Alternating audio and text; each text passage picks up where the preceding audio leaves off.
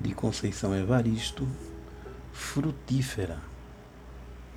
Da solidão do fruto de meu corpo, ofereço as minhas frutescências, casca, polpa, semente, e vazada de mim mesma com desmesurada gula, apalpo-me em oferta a fruta que sou. Mastigo-me e encontro o coração do meu próprio fruto caroço aliciado a entupir os vazios de meus entrededos.